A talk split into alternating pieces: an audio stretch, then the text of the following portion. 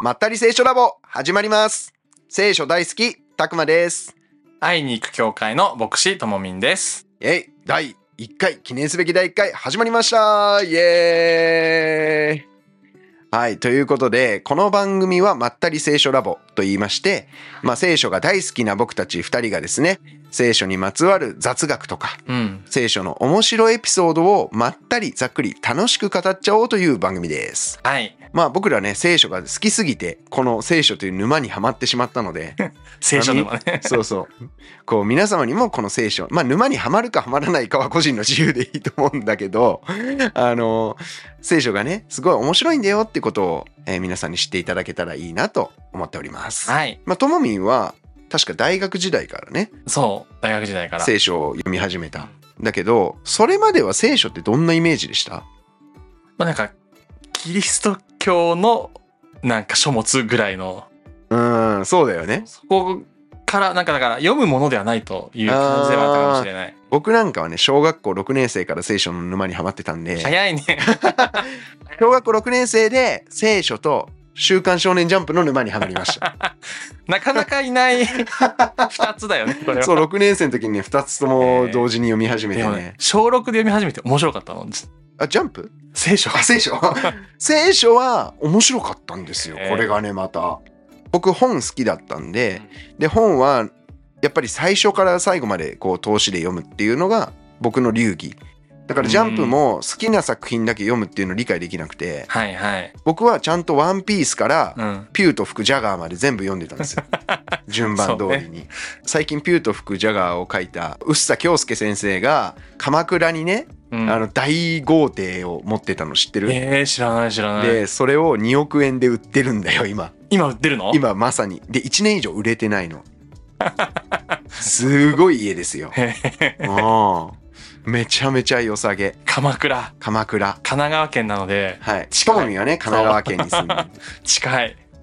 ね、近いからぜひちょっとあのネットでチェックしてみてください、2億円出せるならはい まあちょっと話を元に戻すと、まあ、小6の時にね聖書を読んですごい面白かったんですよ、まあ、そんなね中で何が僕面白かったかっていうと聖書のストーリーとか聖書のエピソードに惹かれていたんですよねなるほどそう聖書っていうとなかなかねこうキリスト教の聖典だとうか、んこう宗教のいろんなやっていいこととやっちゃいけないことがこうつらつら書いてあはっいはていこういう決まりを守りましうょうんみたいな風なイメージがある人が多分ほとんどじゃないかなと思うんですけど、まあ、聖書の中身のほとんどは僕はエピソードだと言っていいんじゃないかなと思うんですよね。それ面白いなんかそのき最初読み始めた時に僕はうんうんキリスト教会が言うなんか理解の方法みたいのがあると思っててはい、そうやって覚えなきゃいけないとか知らなきゃいけないと思ってたかあーなんかパスワードとパスワード解除コードがあるみたいならそうそうそうそんな感じ。そうだからなんかエピソードが面白いとかっていうのは観点からなんか聖書を読んだことっていうのはそんなないかなって思ってああそうなんだ僕はねなんかやっぱりそういう癖があったのかわからないんですけど聖書を読んでてエピソードがまず面白かったのとそれにまつわる雑学とかうーんその聖書の小ネタみたいのははがすごい好きだったんだよね。へえ聖書ってね実は面白い小ネタとか雑学とかエピソードで溢れてるんですよね。うんまあそんな話をこのリスナーの皆さんにはお届けしていきたいといやー面白そうだな、はい。記念すべき第1回のテーマを発表します。お今回のテーマは、聖書がやばすぎる件についてえー、聖書がやばすぎるはい。まあちょっとね、まったり聖書ラボなんで、ちょっとまったりざっくりしたテーマでいきたいと思います。やばいってね なんかいい方も悪い方も取れるもんね、うんめちゃめちゃ頭悪そうなタイトル付けですけ ど。はい、そんな感じでいきたいと思いますね。今回はですね、そういった聖書の雑学とかエピソードの中身の話に入る前に、まずはこの聖書っていうものがどれだけすごい書物なのかっていうことをうん語っていきたいと思います。はいそれではその聖書のヤバさっていうものをヤバポイントとして発表していきたいと思いますほう。はい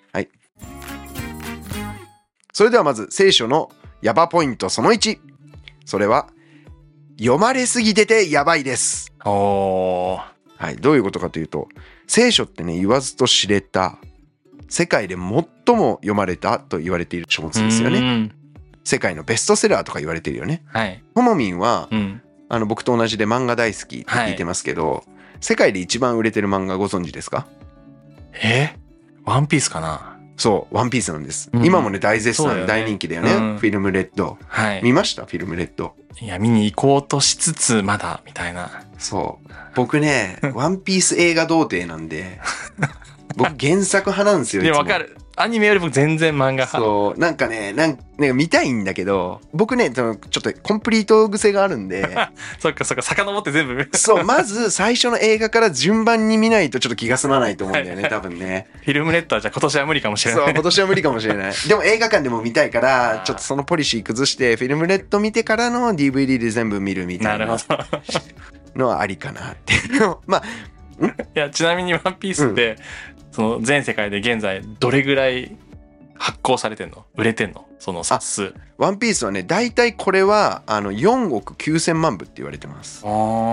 まあ大体もうフィルムレッドの影響とかでさらに1巻とかが売れてるらしいんであー、なるほどね。あのもううん5億部はすぐ行くんじゃないですかね。すごいねう。ん、5億部だよ5億部ちょっと信じられない数ですけど聖書は歴史上何部ぐらい売れてるかわかりますかでもワンピースで5億だよね。で、そでこのワンピースよりは多いっていうのはまだし、なんかね、聞いたことはあっう、て、うんうん でもなんかな、10億だったら追いつかれそうだしな。 そうだよね「ワンピース聖書超えるみたいこれ。い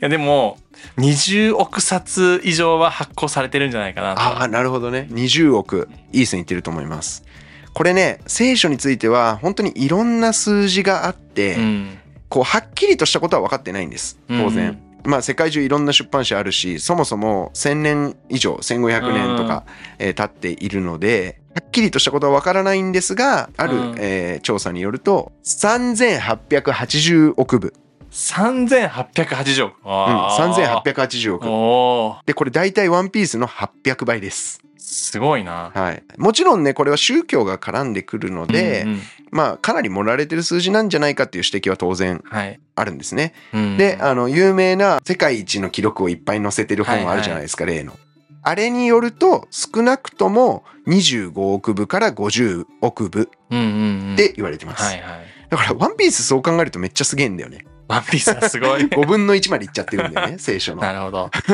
まあ、少なくとも、その5億部売れてるワンピースの10倍、だいたい50億部ぐらい世界で読まれてるよえっていうのがこの聖書です。ー、すごいうな。ん。で、すごいのが、このなんか部数だけじゃなくて、うん翻訳されてる数。はいはい。なんですよ。翻訳されてる数。翻訳、まあ日本語、英語うん、とかそういうことですそうよね。いうことです。で、それ何言語に翻訳されてると思います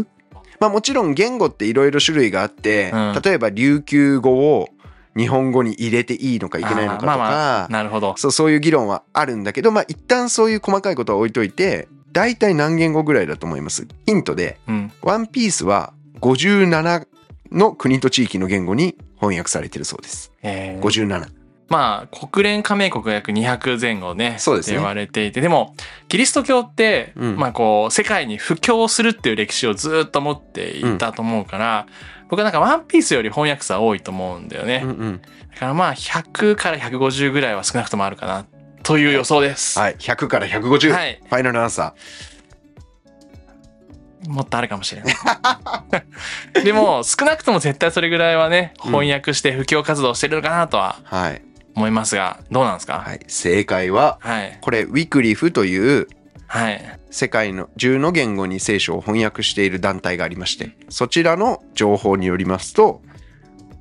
5712カ国語らしいですよ。 5000。 5700。そんなに言語があるんだ。そう。ワンピースの100倍。ああ。 5712カ国語いでや、す。すごいね。はい。まあ、えっと、細かいことを言うとね、聖書全巻が出来上がっている、完成しているのは717カ国語らしいんですけれども、まあ、他のはね、新約聖書だけはできてますとか、新約旧約一部はできてるよとか、まあ、今、プロジェクト進行中ですっていうのを合わせて5712カ国語すごいでね。す。でウィクリフの統計によると大体世界ではおよそ7400言語あると言われてるんですけれども、へまあ、あとまだ着手してない言語が1900ぐらいあるとーほういうことらしいですね。へーでも全部翻訳しようとしてるの。そう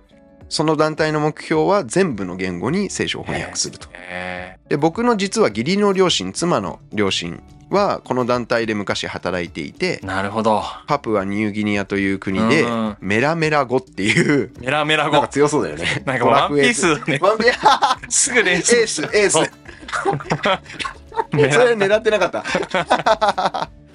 そう、ワンピースにもね、メラメラの実でエースっていうの言いますけど、あの、メラメラ語っていう言語に聖書を翻訳していて、間もなく出来上がるそうです。そうなんだ。そう。こういう何人もの人がね、今も、あの、義理の両親は引退されてるんですけど、あの、まだ次の人に引き継いで、次の人が間もなく完成させてるとすごいいうね。ことみたいです。えーはい、ちなみに、パプアニューギニアだけで600言語あるらしいです。そうなんだ。えちなみに日本とかだと何言語とかになる日本はね多分1でカウントしてると思一言語あ珍しそうそうこの本棚にもあるんだけれども、あの気仙沼の方言で訳した気仙語の聖書っていうのうもんあったりするんだよね、うんでそれカトリックに認定されたりもしていて、えーうんあの日本もねいろんな方言を別の言語ってカウントしてもいいんですけど、まあ、そこは一つっていうカウントになってるみたいですねうん、なるほど、いちょっと日本を基準に考えると世界の多様性があるっていうのが全然知らなかったから一つの国でね何百言語っていうのはなんか想像ができないなと思いなそがうら、だよねしかもそのなんだ一言語ずつを翻訳しようってういうんミッションへの情熱うん、うん、ねなんかね英語をみんな頑張れよじゃなくてその言語に合わせて翻訳しようってするのがすごいなと思っうんうんた。もちろんね英語教育も今進んでいて現地の人は英語ができるって人もなかなか多いみたいなんですけど、うんやっぱり僕らもとはいえうん自分の生まれ育った母国語でね、うん聖書を読めると格別だと思うのでねそのプロジェクトは僕も応援しているところではありますね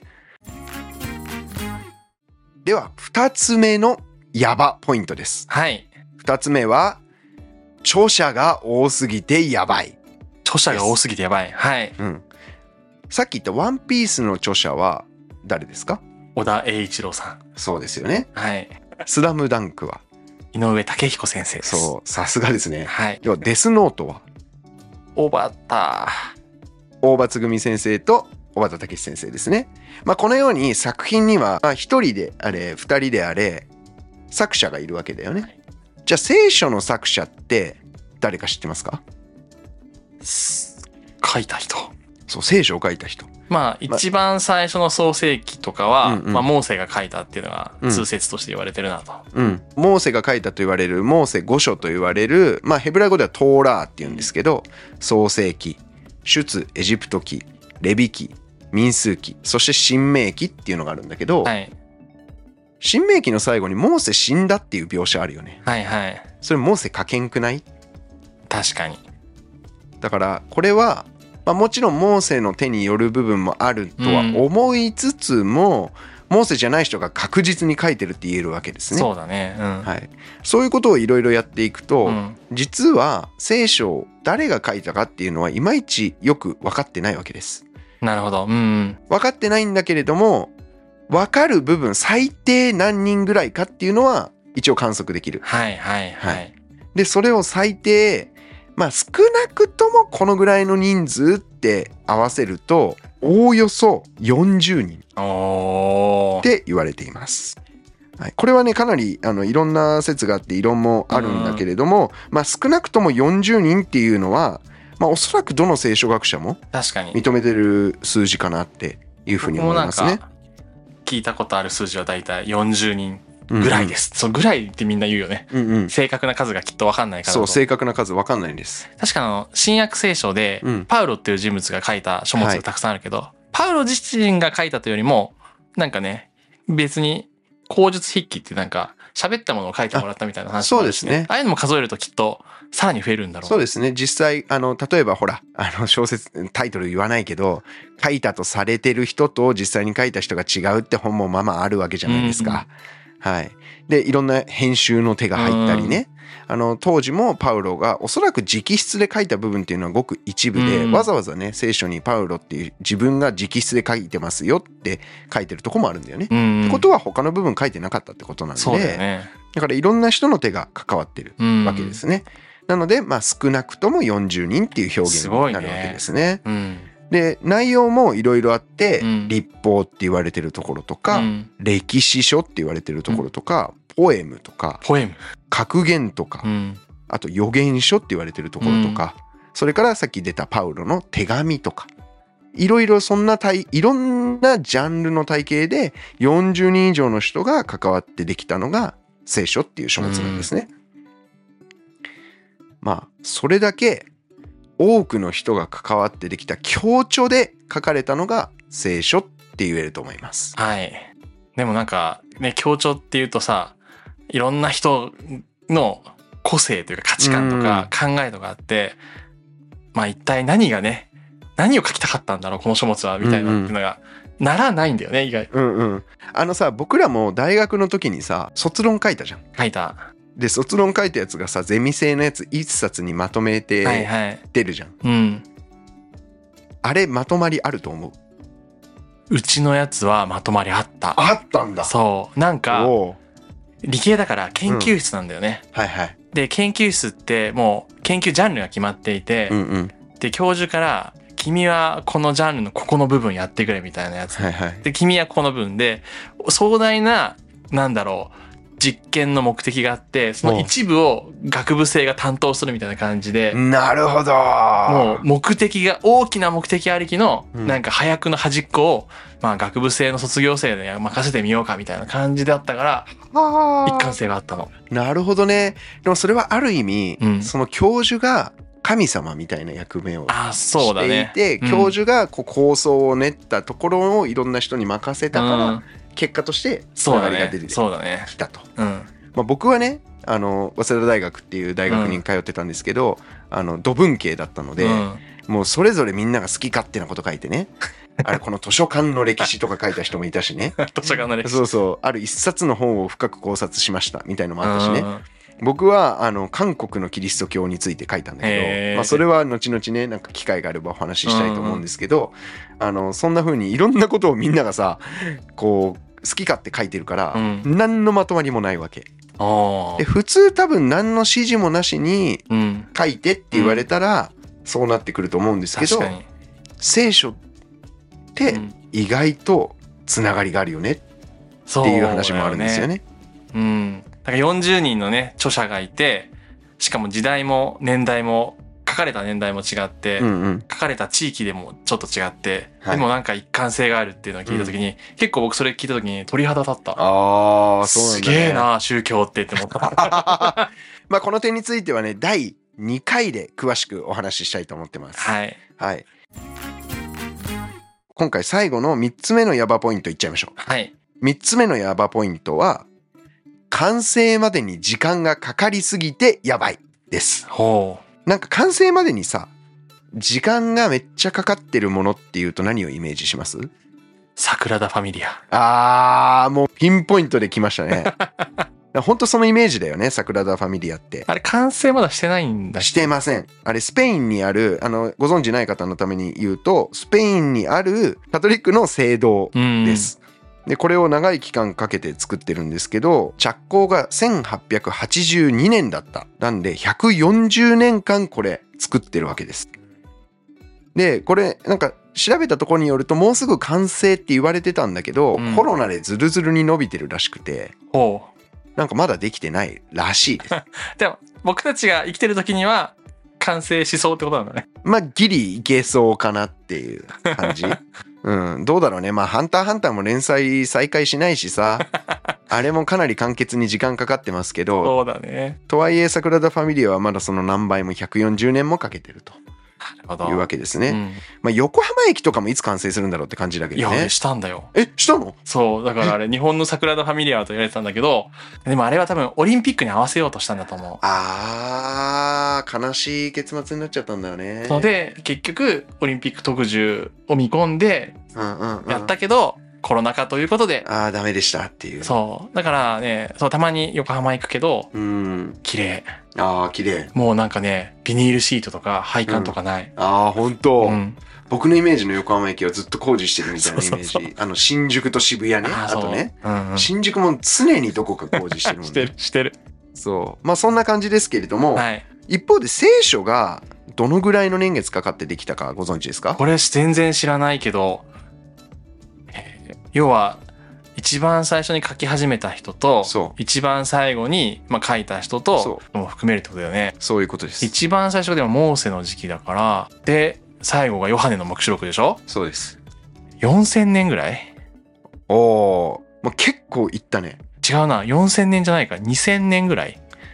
わかんないや。はい。まあこれもね様々な説があるんですけれどもおおよそ聖書の最後の書物が書かれて完成してまとまってきたよっていうのが西暦90年ぐらいと言われています。あー今から約2000年ぐらい前か。うん、もうちょっとね体系立てられてこれが聖典だって決まったのはもっと後なんだけど、まあ、要するに聖書が聖書の書物が書かれたっうんうんていう段階までだと90年うぐん。らいなるほど。はい。なのでその最初の頃とから逆算すると大体1500年ぐらいって1500年。って言われてます。今から1500年前って言ったら日本書紀とかもまだできてないぐぐらいなんです。日本書紀ってね大体今から1300年ぐらい前にできた西暦720年にできたものなんで日本書紀よりもさらに昔の時代から今までずーっとかけてようやく今年できましたみたいなノリなんですよね。へー。おーすごいね。まあ、要するにこの日本の初めの書物ができるよりもはるか前からずーっとかけてもまだ完成しないみたいな40人以上の人が1500年以上かけてできたのがこの一つの聖書っていう書物なんですよへーこの厚さすごいね。1500円の超大作。そう です40人以上の筆者がこう編纂に関わってできたこの書物ですすごいね。はいまあこう長い年月をかけて編纂されてうん。で自分の日本語っていう言語に翻訳されて、うん今僕らの手元にここにあるって考えると、うん。なんかロマン感じない確かに。えー、いやでもすごいなと思って。なんか今当たり前のように聖書をね読める時代になんかアプリとかでもねうんうん見れちゃうんだけどあそうよねうん、そんなに長い年月と多くの人が関わってしかもよくわかんない形でねまとめられていって、 うんまあこう今ねさらっと言っちゃったのであんまり凄さ伝わってないかなとかともみんはね宇宙のこと研究したいと思ってたん で宇宙レベルになるともうね何百万年とかさ何億年とか言うからそんな1,500年なんいてやー誤差だよみたいな風に思うかもしれないんですけど、まあ、よくよく考えてみるとこの書物がうん、翻訳されて今僕らの手元にあるってめちゃめちゃ大きい奇跡なんですよね。ちょっと考えてみてほしいんですけど僕漫画のカタカナで一文字で「ち」「丸」っていう「ち」っていうあの魚藤先生の「ち」っていう漫画が好きなんですけどあれあれってあの天動説地動説の話ですよね。こう天動説が当たり前だと言われていた時代に天文こう天体を観測していたら、あ地球が動いてるかもって気づいた人たちがいてその人たちが自分のこの記録とか計算したやつを記録に残してでそれを奪われたり燃やされたりしないようにどっかに隠して。うんうんそれをこう次に次に次世代に次世代に引き継いで紡いでいくっていうストーリーじゃないですか、あれって。であれ見つかったらあの資料とかデータ全部燃やされたりするわけですよね。でそういう迫害の中生きていたと。なるほどで聖書もそうなんですよ。うーんこれ例えば旧約聖書は、まあ、ほぼほぼユダヤ人が書いたうんうんユダヤ教の書物ですけどこのユダヤ人っていうのは歴史上ずーっと迫害されていたわけですよね。うんでいろんな国の民族がこのユダヤ人という民族を攻め込んだりして町ごと焼かれたとかもよくあったわけです。へで彼らのこの聖書っていう巻物、まあ、トーラーっていうんですけど、うんヘブライ語でこのトーラーがいつ失われてもおかしくなかった。そっかそっか現代みたいにうんこうね書物を大切にはい保存しましょうとか、国会図書館に預けましょう、あまあ預けて寄贈できるとか、うんみんなで歴史的につないでいきましょうっていうのはなかった時代だからなかったです。あの正確に言うとモーセの時代に幕屋というものがあって、まあ、こうテントみたいな神社と同じような形態なんですけど、まあ、そのテント状の神社みたいなところの一番奥の院奥のほあの拝殿とか言われる神社だとこう一番奥の一番聖なる場所にこのモーセが神様からもらったと言われている十実戒っていうのを書いた石板が入れてあるって聖書に書いてあるんですけどそれは当然失われてます。 まあこういろんな国バビロンとかアッシリアとかいろんな国に攻められている過程でどっかに行っちゃったんであろうと言われていますね。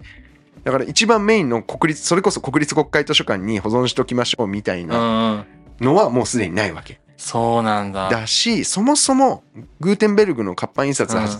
発明される前はこんなんないからうん、うん、コピーできないから全部手書きです よね。あ書き写して書きそ写うして、そね、うそう。で当時の人たちは羊皮紙とかさうんパビルスとかうさんすごい高級品にすごく大事なことしか書けないみたいな制限の中でそれを紡いでいったわけ。へでも残ってるんですよ。ーなるほどなんかそうやって聞くとすごいすごい奇跡だねそさっきすごいしか言わなかったけどう。でユダヤ人だけじゃないんですよねこれ。うんでキリスト教になってそのうんイエスを信じる初期の原始キリスト教徒たちもこれローマ帝国とかのあの迫害になっていました、こう見つかったら牢屋に入れられたりひどい場合は死刑とか、つまりねそういう人たちがこう命を削りながら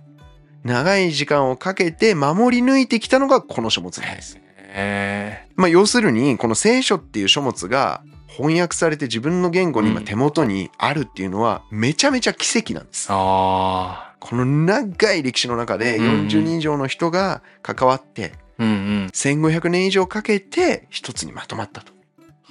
これが聖書のロマンなんですなるほど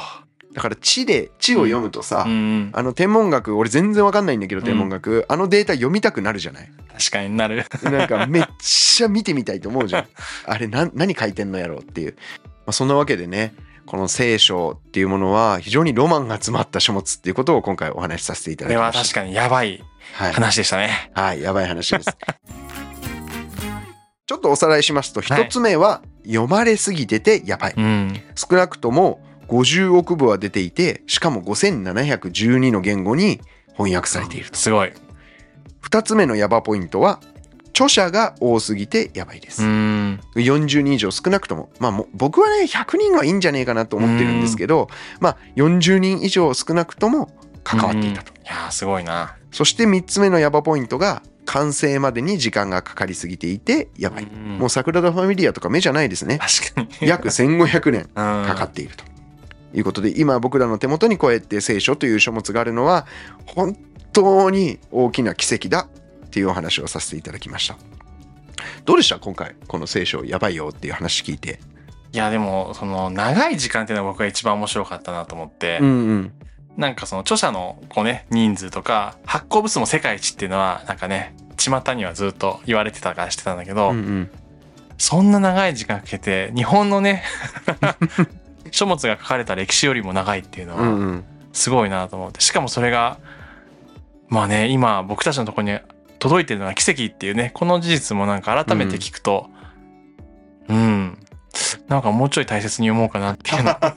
そうだよね、うんいくら聖書好きって言ってもだんだんねその感動ってそう。薄れてきたりするもんでありましてまたそのロマンを思い返しながら僕らも聖書を読んでいきたいと思います、はい。はい